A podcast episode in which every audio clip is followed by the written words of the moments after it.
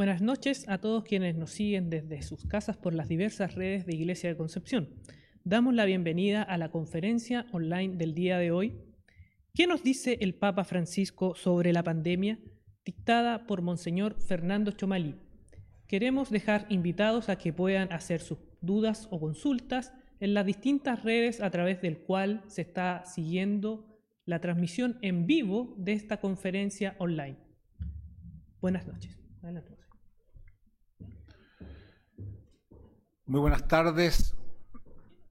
Agradezco el inmenso esfuerzo que hemos hecho para poder dar estas conferencias y mantener viva la esperanza.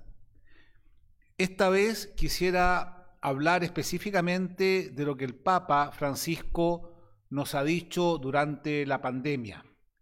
Él lo vivió en el Vaticano y tiene una mirada que es digna de escuchar por varias razones. En primer lugar, porque Francisco es el vicario de Cristo, es el sucesor de Pedro, es el obispo de, Roma y sin lugar a duda que tiene una especial iluminación desde el carisma petrino que Dios le ha regalado para poder ayudarnos a comprender desde la fe lo que estamos viviendo.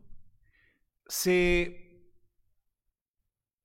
escribió en la Santa Sede un libro que se llama La vida después de la pandemia, que resume de alguna manera todas las alocuciones, homilías y discursos que el Papa Francisco ha hecho durante este tiempo y tiene el prefacio del cardenal Michael Cerny de la Compañía de Jesús. Yo me di el trabajo gustoso de leer y de meditar estas hermosas homilías y me quedo con un resumen que es aquello que les voy a presentar. Lo que el Papa ha dicho hay que ponerlo en un contexto más amplio. Y el contexto más amplio es que el Papa escribió Laudato Si. Laudato Si es una encíclica que habla acerca de la casa común y nos plantea desafíos, nos plantea respuestas que tenemos que dar como sociedad. Pareciera ser que el Papa Francisco escribiendo Laudato Si hace cinco años, porque estamos celebrando los cinco años de Laudato Si, tenía la intuición de que no podíamos seguir como estábamos. Y él plantea seis, siete tareas fundamentales que tenemos que tener en cuenta, pero para nuestra propia vida. Tal vez la característica del Papa que no le habla a las personas, le habla a cada uno de nosotros y les habla al corazón, porque sabe que la sociedad va a cambiar si cada uno de nosotros cambiamos. Y lo primero que nos dice que hay que responder al clamor de la tierra. La tierra está clamando. Hay una depredación, se está destruyendo los combustibles fósiles, hay, se está matando la vida diversidad y cada vez tenemos menos agua. La tierra ha sido malamente explotada y eso ha perjudicado a la sociedad y sobre todo ha perjudicado a los más pobres. En segundo lugar, hay que dar una respuesta, dice el Papa, al clamor de los pobres. ¿De qué manera vamos a hacernos cargo de la defensa de la vida humana desde concepción hasta la muerte? y de todas las formas de vida sobre la tierra, con especial atención a los grupos vulnerables. Con la pandemia, quienes más se han visto expuestos son las personas vulnerables, los mayores de edad, los migrantes, las personas con capacidades diferentes, las personas que están en situación de calle. En tercer lugar, la urgencia de una economía ecológica tenemos que repensar nuestra economía, tenemos que repensar el sistema que gira en torno al consumo, tenemos que repensar el sistema que gira en torno a la competencia, porque ese sistema no ha sido capaz de responder las inquietudes más profundas del ser humano y no ha sido capaz tampoco de generar una sociedad justa, pacífica, armoniosa. El Papa nos habla de una economía ecológica donde hay una producción sostenible, comercio justo, un consumo ético, inversiones éticas, desinversión en combustibles fósiles y en cualquier actividad que cause daño al planeta y a las personas e inversiones en energía renovable. Una economía ecológica es la antítesis de lo que hemos visto hoy, cómo hay personas que han lucrado con la desgracia de las personas, están fabricando detergentes, etcétera, que no cumplen con las condiciones adecuadas. Hay personas que con el estallido social y la pandemia han acumulado para después especular. Eso no se puede hacer. Y eso tiene que ver con una mentalidad que se enquista desde la más tierna infancia. El Papa también plantea la urgencia de adoptar estilos de vida más sencillos, sobriedad en el uso de los recursos y de la energía, evitando los plásticos desechables, adoptando dietas más vegetarianas, reduciendo el consumo de carne, utilizando más el transporte público, evitando transportes contaminantes. Qué importante es que uno descubra qué son los bienes necesarios de los bienes superfluos, que hagamos un profundo análisis si a veces consumimos como una forma de hacernos valer más y no nos damos cuenta que los seres humanos valemos por lo que somos y no por lo que tenemos. Después plantea una educación ecológica. Yo creo que hoy día está tremendamente cuestionada la educación en la cual hemos estado inmersos, que ha, que ha surgido en torno a la, a la competencia y se nos invita a replantear y reformular programas educacionales, instituciones en el espíritu de ecología integral, donde los niños desde la más tierna infancia aprendan a vincularse adecuadamente con el prójimo, que no es un enemigo, un competidor, sino que un hermano a quien tengo que cuidar, con la naturaleza, con la sociedad y con Dios. Esa es la cultura a la cual invita el Papa, una cultura superior, donde sale lo mejor del ser humano que ha sido creado. Hemos sido creados para amar y ser amados, hemos sido creados para vivir para los demás y no solamente junto con los demás. Una, una sociedad que anhele una búsqueda sincera de la verdad, del bien, de la justicia, de la belleza, una educación ecológica donde el conocimiento técnico vaya de la mano del conocimiento ético y de la mano del conocimiento estético. Esa es una nueva educación que hoy día se nos plantea como una urgencia. Y también el Papa nos habla de una espiritualidad ecológica, así como el Papa San Juan Pablo II nos habló de una espiritualidad del trabajo, que el trabajo no es una mercancía que se transa en el mercado, y habla de una espiritualidad, también el Papa Francisco nos habla de una espiritualidad ecológica, recuperar una visión religiosa de la creación de Dios, reconocernos criaturas, algo que tanto nos falta, estimular el contacto con el mundo natural, una capacidad, tener capacidad de admiración, capacidad de alabanza, capacidad de gozo y gratitud, promover celebraciones litúrgicas centradas en la creación, elaborar enfoques ecológicos de catequesis, oración, retiros y formación. Y el último punto, siete, que tiene mucho que ver con lo que el Papa postula en este tiempo de pandemia, hacer hincapié en el empeño comunitario. Hay personas que están demasiado centradas en poner la confianza en el Estado, estadocentrismo, otros están demasiado esperanzados en el mercado el mercadocentrismo, el Papa habla sabiendo que la Iglesia no tiene una tercera vía, sino que da directrices, como lo vimos en la reunión de hace tres semanas atrás que hablé sobre doctrina social de la Iglesia. Y la, la pandemia es la comunidad, los estadios intermedios, que están llamados a colaborar activamente para trabajar por la justicia y sobre ese tema me voy a dedicar a propósito de las 18 frases más relevantes que saqué del Santo Padre. Participación activa y cuidado de la creación a nivel local, regional, nacional e internacional, promoviendo campañas promocionales y populares, alentando al arraigo en la tierra y en los ecosistemas locales.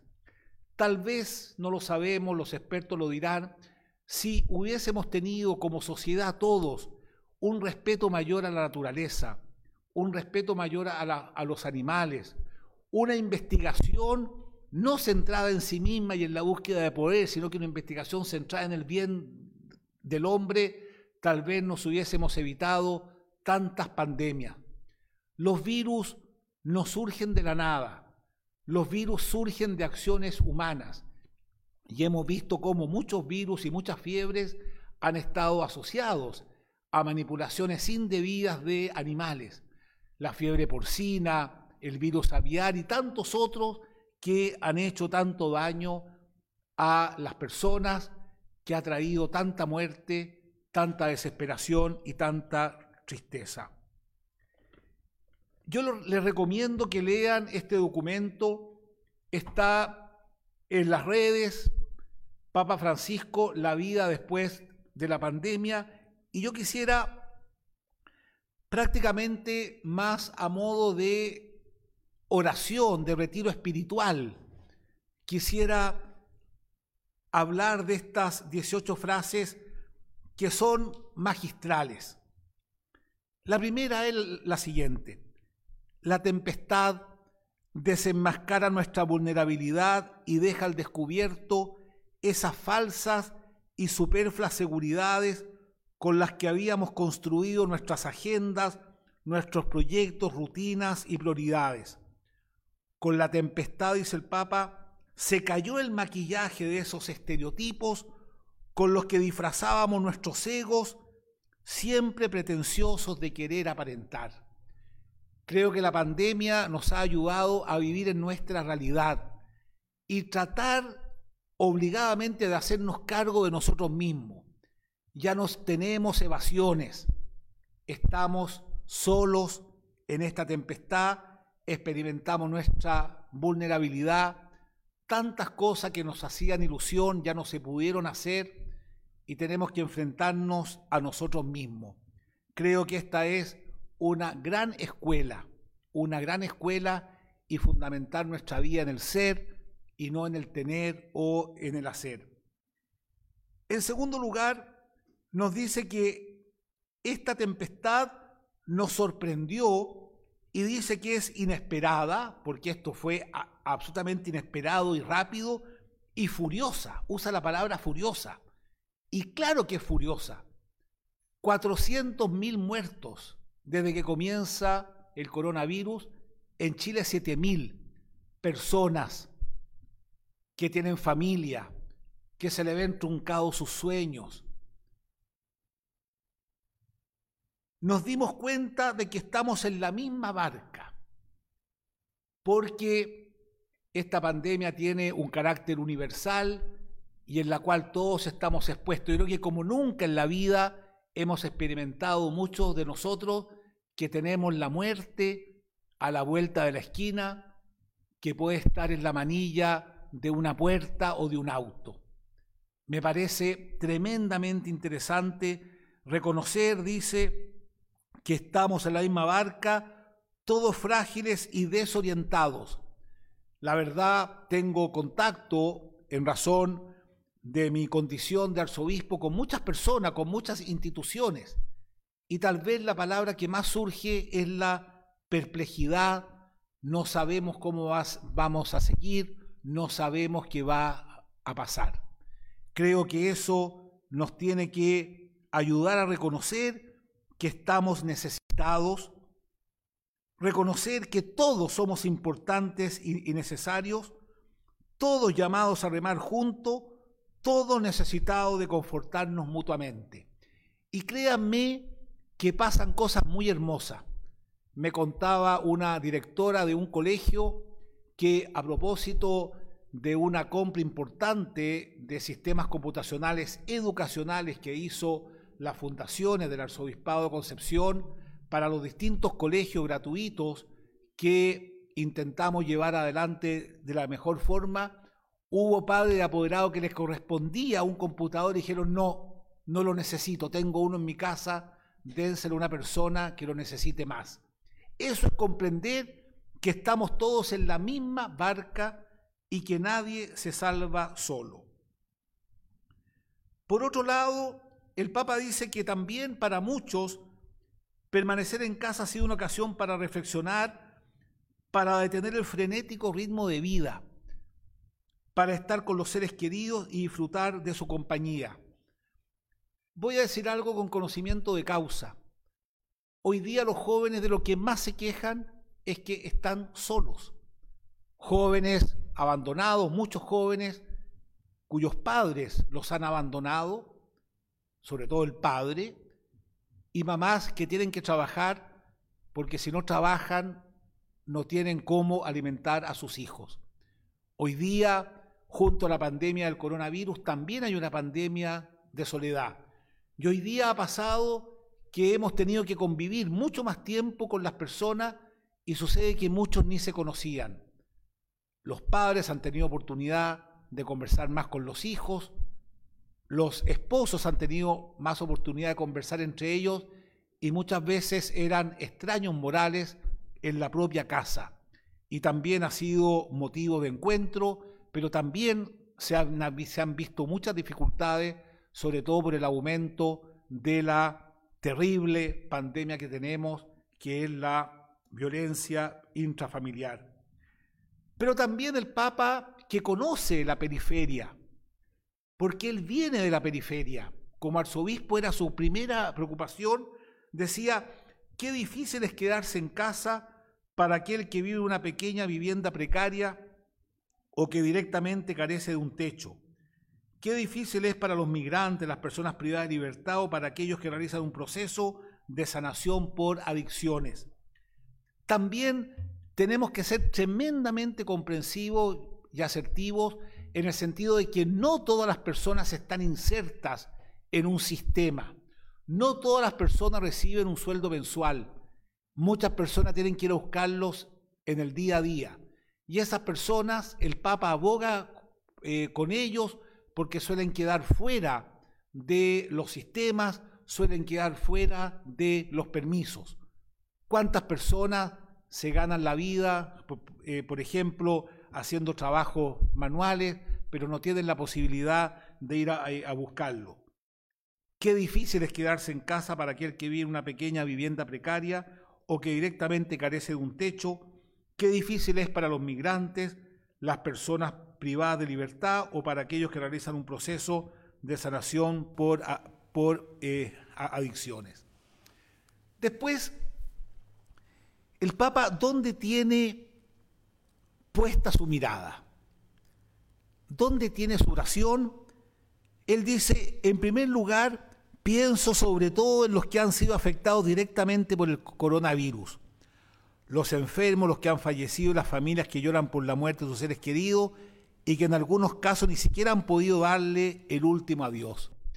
Hemos sido testigos de las grandes dificultades que encuentran los familiares para poder acompañar a los enfermos que tienen coronavirus porque las clínicas, los hospitales están absolutamente colapsados y la visita de una persona puede generar un contagio o contagiarse, etcétera, pero es tremendamente doloroso tener que morir solo, tremendamente doloroso no tener la posibilidad de tener una digna sepultación, cristiana sepultación, y una tremenda y un tremendo dolor no estar acompañado por los seres queridos.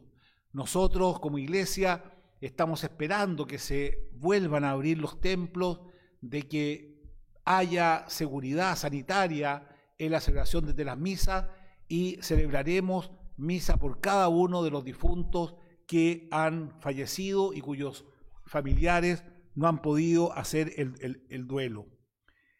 Y también aquí han aparecido héroes, héroes. Y el Papa plantea, y nosotros nos hacemos cargo de eso, estoy edificado por la reacción de tantas personas, médicos, enfermeras y enfermeros, voluntarios, religiosos, sacerdotes, que arriesgan su vida para sanar y defender a la gente sana del contagio. Eso también lo hemos visto. Lo hemos visto cómo se han instalado los comedores para poder dar alimento al que no lo tiene, lo cual sin lugar a duda que representa un riesgo mayor que estar en la casa. ¿Para qué decir las visitas a los hospitales, el trabajo de los médicos y enfermeras y enfermeros, que muchos han fallecido lamentablemente, sacerdotes también que se han contagiado por el el, coronavirus. Y evidentemente que la vida es un gran valor, hay que cuidarla, hay que cuidarse, pero también hay personas a las cuales tienen un mandato, un mandato moral de arriesgar su vida para salvar la vida del prójimo. Un gran esfuerzo han sido, han hecho los médicos jóvenes, recién egresados, que tenían puesta su esperanza en una especialidad serena, por así decirlo, y han tenido que afrontar esta pandemia y ya antes de iniciar su, su trabajo como médico se han acercado muy de cerca a la muerte. Creo que para ellos esta es una gran lección de vida que puede eh, ayudarlos a comprender que la medicina, el servicio sanitario es una vocación que hay que cuidar. También el Papa le dedica tiempo a aquellas personas anónimas y creo que también tenemos que ser agradecidos nosotros. Cuando dice a quienes trabajan asiduamente para garantizar los servicios esenciales necesarios para la convivencia civil, a las fuerzas del orden y, militares, que en muchos países han contribuido a mitigar las dificultades y sufrimiento de la población, se dirige nuestro recuerdo afectuoso y nuestra gratitud. Frente al, frente al sufrimiento, escuchen esta frase por favor, que llega al corazón. Frente al sufrimiento, donde se mide el verdadero desarrollo de nuestros pueblos, descubrimos y experimentamos la oración sacerdotal de Jesús, que todos sean uno. Tenemos que reconocer que mientras la gran mayoría de la población está durmiendo en su casa, hay hombres y mujeres chilenos que visten el uniforme, que están velando por el orden. Creo que a ellos les debemos un gran agradecimiento, que están en las carreteras, donde hay frío, donde hay lluvia, velando para tratar de detener esta pandemia que, como decía, ha causado tanto daño. Y después el Papa anima y esto es como si lo dijera hoy en Chile, donde vemos tantas voces, donde vemos un sistema político tan resquebrajado, incapaz de sumarse a una única causa que es terminar con el, coronavirus. Dice lo siguiente, animo a quienes tienen responsabilidades políticas a trabajar activamente en favor del bien común de los ciudadanos, proporcionando los medios e instrumentos necesarios para permitir que todos puedan tener una vida digna y favorecer, cuando las circunstancias lo permitan, la renovación de las habituales actividades cotidianas. La política y la iglesia lo afirma desde toda la vida, es el arte mayor. Es el arte mayor porque está preocupada del bien común. El bien común son aquellas condiciones que permite que todas las personas puedan desarrollarse, que puedan vivir dignamente y que se les presente un futuro. Por lo tanto, creo que hoy día ustedes, políticos de Chile, tienen la gran oportunidad de mostrar a la ciudadanía de que frente a una pandemia como esta, las diferencias, por muy legítimas que sean, pasan absolutamente a segundo plano y eso requiere magnanimidad, requiere sabiduría, requiere prudencia, requiere generosidad y requiere sobre todo tener claro que el todo es mucho más que las partes. El esfuerzo que ustedes hagan en ciencia y en conciencia para sacar adelante todas las leyes que sean necesarias de tal manera de aplacar lo que significa estar sin trabajo, de no tener un alimento en la casa, bien se lo vamos a agradecer. Y por eso que el Papa dice lo siguiente, este no es el tiempo del egoísmo, porque el desafío que enfrentamos nos une a todos y no hace acepción de personas. Este no es el tiempo de la división, nos dice Francisco. Que Cristo nuestra paz ilumine quienes tienen responsabilidades en los conflictos para que tengan la valentía de adherir al llamamiento de un alto del fuego global e inmediato en todos los rincones del mundo. Pero ese alto del fuego, agrego yo, también se tiene que dar en nuestro país. Es el momento que se abuenen las familias, es el momento de hacer un alto en discusiones que no ayudan a construir esta sociedad que todos queremos. Y después dice algo que me parece muy importante y para eso se requiere visión de conjunto. Este no es el tiempo del olvido. Que la crisis que estamos afrontando no nos haga dejar de lado a tantas otras situaciones de emergencia que llevan consigo el sufrimiento de muchas personas. Todos sabemos que en Chile hay un gran malestar, un gran malestar social porque por un lado se veían las cifras macroeconómicas que crecían abundantemente, pero las cifras en la casa de las personas eran cada vez más magras. Y hubo un estallido por un descontento, el descontento de la desigualdad. Y el Papa dice que esta emergencia no nos haga olvidar otras emergencias que llevan años postergadas en nuestro país, que son urgentes de recuperar la emergencia de la desigualdad social, la emergencia de la educación, donde hay jóvenes que, dependiendo del colegio donde están, tienen asegurado su futuro o están condenados a vivir en la pobreza. En Chile 700.000 jóvenes no estudian ni trabajan y estos datos son antes de la pandemia. ¿Para qué decir el tema de los pueblos originarios que no ha sido adecuadamente solucionado como corresponde y de lo cual hemos hablado en muchas oportunidades. Esos grandes temas no los podemos olvidar. Y después el Papa plantea que espera que los gobiernos comprendan que los paradigmas tecnocráticos sean estadocéntricos, sean mercadocéntricos, no son suficientes para abordar esta crisis ni los otros grandes problemas de la humanidad. Es decir, un Estado potente se necesita, eso ha quedado demostrado hoy día. Creo que tenemos que potenciar el Estado, potenciar el servicio público, pero sin lugar a duda no da abasto. Tampoco el mercado va a ser capaz de ir en ayuda fraterna, no paternalista, de las personas que no tienen acceso, se requiere la comunidad civil. Y por eso yo quiero felicitar a las juntas de vecinos, a los clubes deportivos, a las capillas, a las parroquias, a tantas instituciones, corporaciones, colegios, universidades que han puesto lo mejor de sí, mirando dentro de sí, pero también fuera de sí, para poder dar alivio a aquellos que han perdido su trabajo, no tienen ahorro y están sumidos en la pobreza. Después dice algo que a mí me conmueve, sobre todo en el contexto en el cual vivimos, donde lamentablemente nos educan a competir, no nos educan a compartir, pero aquí nos encontramos todos frágiles y expuestos. Si algo podemos aprender en todo este tiempo es que nadie se salva solo. Las fronteras caen, los muros se derrumban y todos los discursos integristas se disuelven ante una presencia casi imperfectible que manifiesta la fragilidad de la que estamos hechos.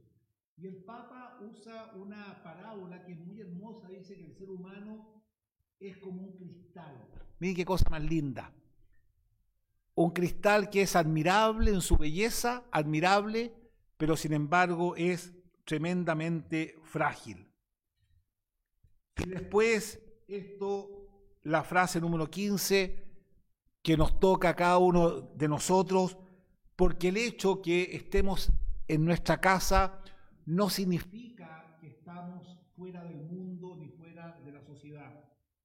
Dice, pensemos valientemente fuera de nuestros esquemas. Después de lo que hemos pasado este año, no deberíamos tener miedo de aventurarnos por nuevos caminos y proponer soluciones innovativas. No tengamos miedo, no tengamos miedo de proponer nuevas formas de trabajo. Tal vez esta puede ser la oportunidad que los padres estén más cerca de sus hijos. No tengamos miedo de proponer nuevas formas de hacer nuestra pastoral. No tengamos miedo de, tener nuevas formas, formas de festejar mutuamente. Creo que hemos aprendido mucho. Tal vez hay y quizás lo más importante, una nueva forma de vincularnos entre nosotros, de vincularnos con la naturaleza, de vincularnos con nosotros mismos y de vincularnos con Dios.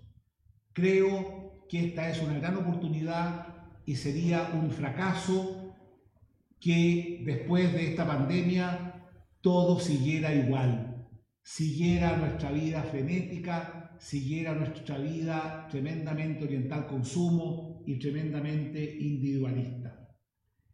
Es interesante una frase que el Papa la toma de la Pontificia Academia por la Vida, cuando plantea en un importante documento una emergencia como la del COVID-19 derrotada en primer lugar con los anticuerpos de la solidaridad.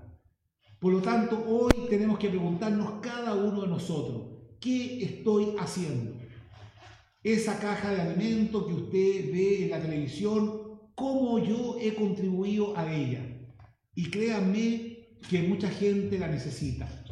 Mucha gente la necesita. Quisiera contarles, por ejemplo, que para nosotros ha sido tremendamente iluminador darnos cuenta que una cosa es lo que se ve y otra cosa es como las cosas son. A propósito de la pandemia, apareció el hecho que el 30% de los alumnos de nuestros colegios no tenían un computador. Cuando uno los veía en clases, todos con uniforme, no se notaba, tenían todo ahí, pero en sus casas no tenían acceso a internet, no tenían acceso a computador. Lo mismo pasó con la eh, universidad, Muchos alumnos no tenían las posibilidades de tener acceso a las redes, cosa que obligó a hacer un esfuerzo inmenso de toda la comunidad para salvar esas, esas situaciones. Ni qué hablar, ni qué hablar de lo que pasa con los adultos mayores. Y quisiera contar una experiencia personal. Cuando comienza la pandemia nosotros ofrecimos la casa de retiro al Ministerio de Salud para que dispusiera de ella para tener enfermos. Y rápidamente se armó ahí un hospital que se llama hoy día Hospital Betania, y ahí llegan personas que han sido dadas de alta, escuchen esto por favor, personas que han sido dadas de altas y que nadie las ha ido a buscar a los hospitales. Son muchas las personas que entran a un hospital, son dadas de alta y nadie las va a buscar. Y yo fui testigo, fuimos con el intendente y con el responsable de la, de la Macro Salud Sur a recibirlos. Qué terrible es terminar la vida solo, sola y abandonado, con un, un maletín. Me emocioné y yo dije, ¿qué hago?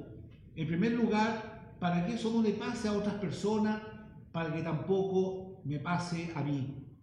Por eso que no es casualidad, no es casualidad que el Papa haya escrito a Moris Leticia, donde vuelve a insistir que la familia es el núcleo fundamental donde atamos nuestros vínculos más profundos que nos acompañan durante toda la vida. Lo que les he contado son experiencias que yo he visto. Y ni qué decir cada vez que se abre un comedor, ahora por supuesto con todas las medidas que corresponden, son filas de personas que van a buscar su almuerzo y su comida porque sencillamente se han quedado sin nada. Por último, quisiera decir que este no es el momento del inmovilismo, no es el momento del inmovilismo. El Papa dice que tenemos que ponernos en movimiento, ponernos en movimiento. Y por eso, ¿quién nos dice que una emergencia como la del COVID-19 es derrotada en primer lugar con los anticuerpos de la solidaridad? Y dice que al igual que los discípulos, experimentamos que con el abordo no se naufraga. No vamos a naufragar, no por nuestras fuerzas, sino que por el poder de Dios. Porque esta es la fuerza de Dios, nos dice el Papa. Convertir en algo bueno todo lo que nos sucede, incluso lo malo. Él trae serenidad en nuestras tormentas, porque con Dios la vida nunca muere. ¿Seremos capaces, cada uno de nosotros, de sacar algo bueno de esto? Tal vez aquello que considerábamos tan importante, tal vez no lo era. Aquello que consideramos crucial, tal vez ya no lo es. Tal vez estábamos demasiado ensimismados en las cosas y nos dimos cuenta que más importantes son las personas. Tal vez ahora que no podemos ir a ver a alguien, nos preguntamos, pero ¿por qué no fui a verlo cuando podía? Este es un momento de preguntas tremendamente profundas y creo que el Papa las ha dicho muy bien y nos pueden ayudar a cada uno de nosotros a escribir una historia de un modo nuevo. Escribir la historia de un modo nuevo, escribir nuestra propia historia. Para terminar, quisiera decir lo que el Papa habla de la oración en la adoración del 27 de marzo. Esta es una joya, una joya para todos nosotros, para nuestra vida espiritual. Orar significa escuchar, dejar que lo que estamos viviendo nos preocupe, afrontar el viento y el silencio, la oscuridad y la lluvia, permitir que las sirenas de las ambulancias nos turben. Orar es reconocer que no somos autosuficientes y por tanto encomendarnos a Dios. Orar, contemplar el cuerpo del Señor para ser permeados por su modo de obrar, dialogar con Él para acoger, acompañar y sostener como Él lo hizo. Aprender de Jesús a tomar la cruz y abrazar junto a Él los sufrimientos de muchos. Orar, imitar en nuestra fragilidad para que a través de nuestra debilidad la salvación entre al mundo. Orar es mirar a María, salud de su pueblo y estrella del mar tempestuoso, y pedirle que nos enseñe a decir sí cada día y a ser disponibles concreta y generosamente.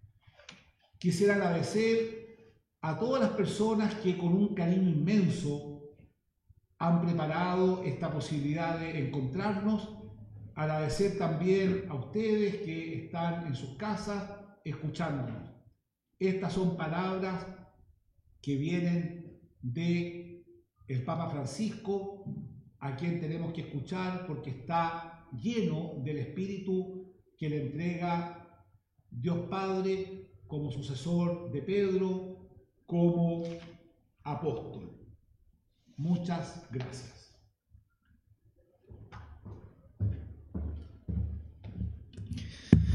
Agradecemos la exposición de don Fernando y damos paso a las preguntas que se pueden plantear por las diversas redes y que ya algunas personas ya nos han realizado.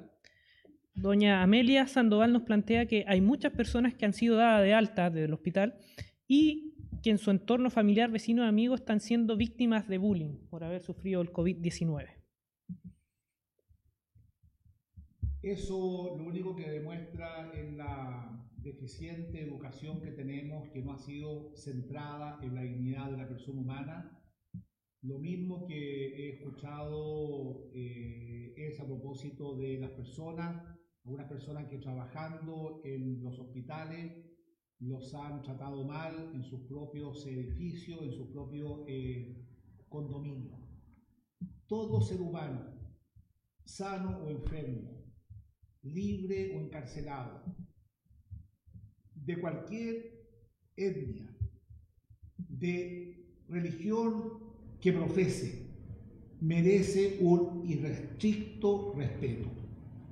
Una persona que ha sido dada de alta está sana y por lo tanto no solamente no tiene que ser motivo de bullying, sino que tiene que ser especialmente acompañada y tiene que ser motivo de agradecimiento de que le pudo hacer frente al coronavirus. Yo le pido por favor a la sociedad que no lo hagan, hacen un daño, cualquiera de nosotros estamos expuestos a enfermarnos del coronavirus y no, le, no nos corresponde hacer a los demás lo que no queremos que nos hagan eh, a, a nosotros.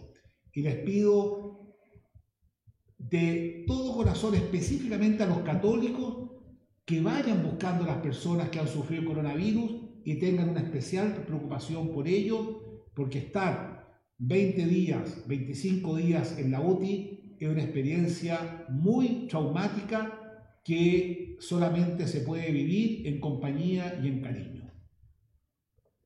Sí, vamos a leer algunos comentarios, ya que mientras tanto no hay preguntas y usted también puede ir haciendo aporte, don Fernando. Qué potente mensaje del Papa Francisco nos invita a ser obreros, dar menos excusas para ir a ayuda de nuestros prójimos, a no tener miedo y a reinventarnos con ayuda del amor. Yo voy a ser muy claro en esto, lo voy a decir con mucha humildad, pero con, mucho, con mucha verdad.